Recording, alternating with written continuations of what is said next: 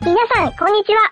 寿司动漫乌冬面，温泉樱花富士山，日本还有多少秘密不知道？银红酱来解答。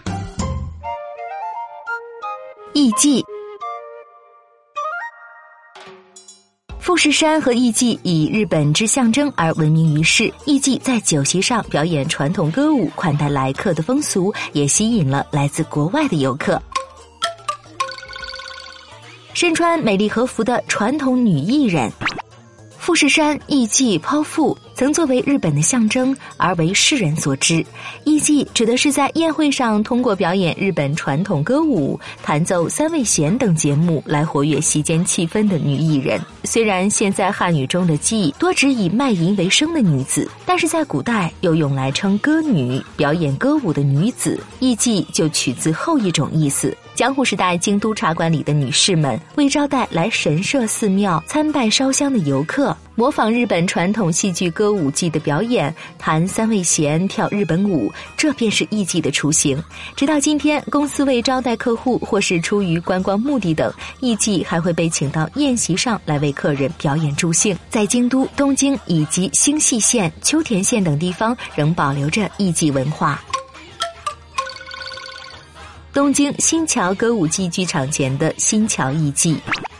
要成为一名合格的艺妓，需要五到六年的学习修炼。见习期间的艺人，在东京等关东地区被称作半玉、雏妓，在京则被称之为舞妓。舞妓和雏妓一般都是十五到二十岁左右的年轻女子，她们每天学习茶道、花道、日本舞蹈、三味弦和礼节礼仪，通过日积月累的修炼和学习，力争早日成为合格的艺妓。培训期间，她们身着的和服与年长的艺伎不同，大多花色艳丽，尤其是京都的舞伎，其和服的特色是背后有一条旋落到脚踝的长带，称达瑞带，行走起来摇曳多姿。舞伎们手提长及地面的和服下摆，行走在街上，那婀娜的身姿也十分引人注目。结束了培训后的雏妓、舞伎，在关东地区和京都分别称为艺者和艺伎。和服腰带的打结方法变得比较简单，下摆也恢复到一般的长度。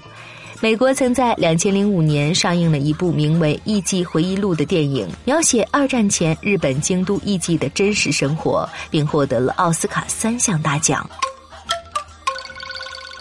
玉作席体验大受游客欢迎。艺伎不是每个店家都可以请的。宴会中请艺伎到场表演，很重要的一点是要事先确认你所利用的设施可否接待艺伎，因为一般是要通过特定的旅馆、料理店或者茶馆来安排的。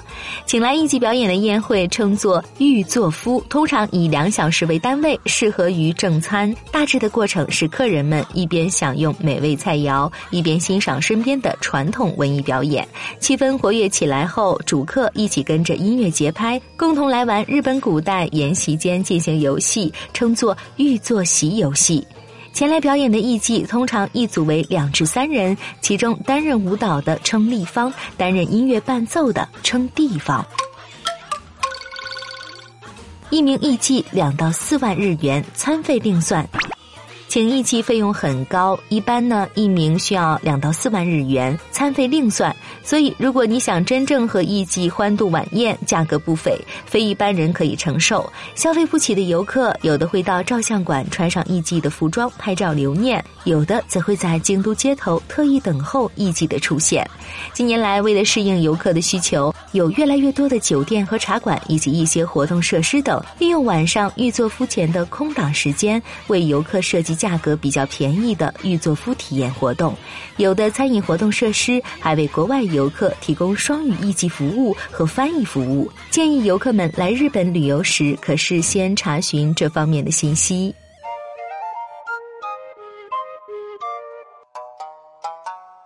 更多信息，请看日本网三 w 点 nippon 点 com。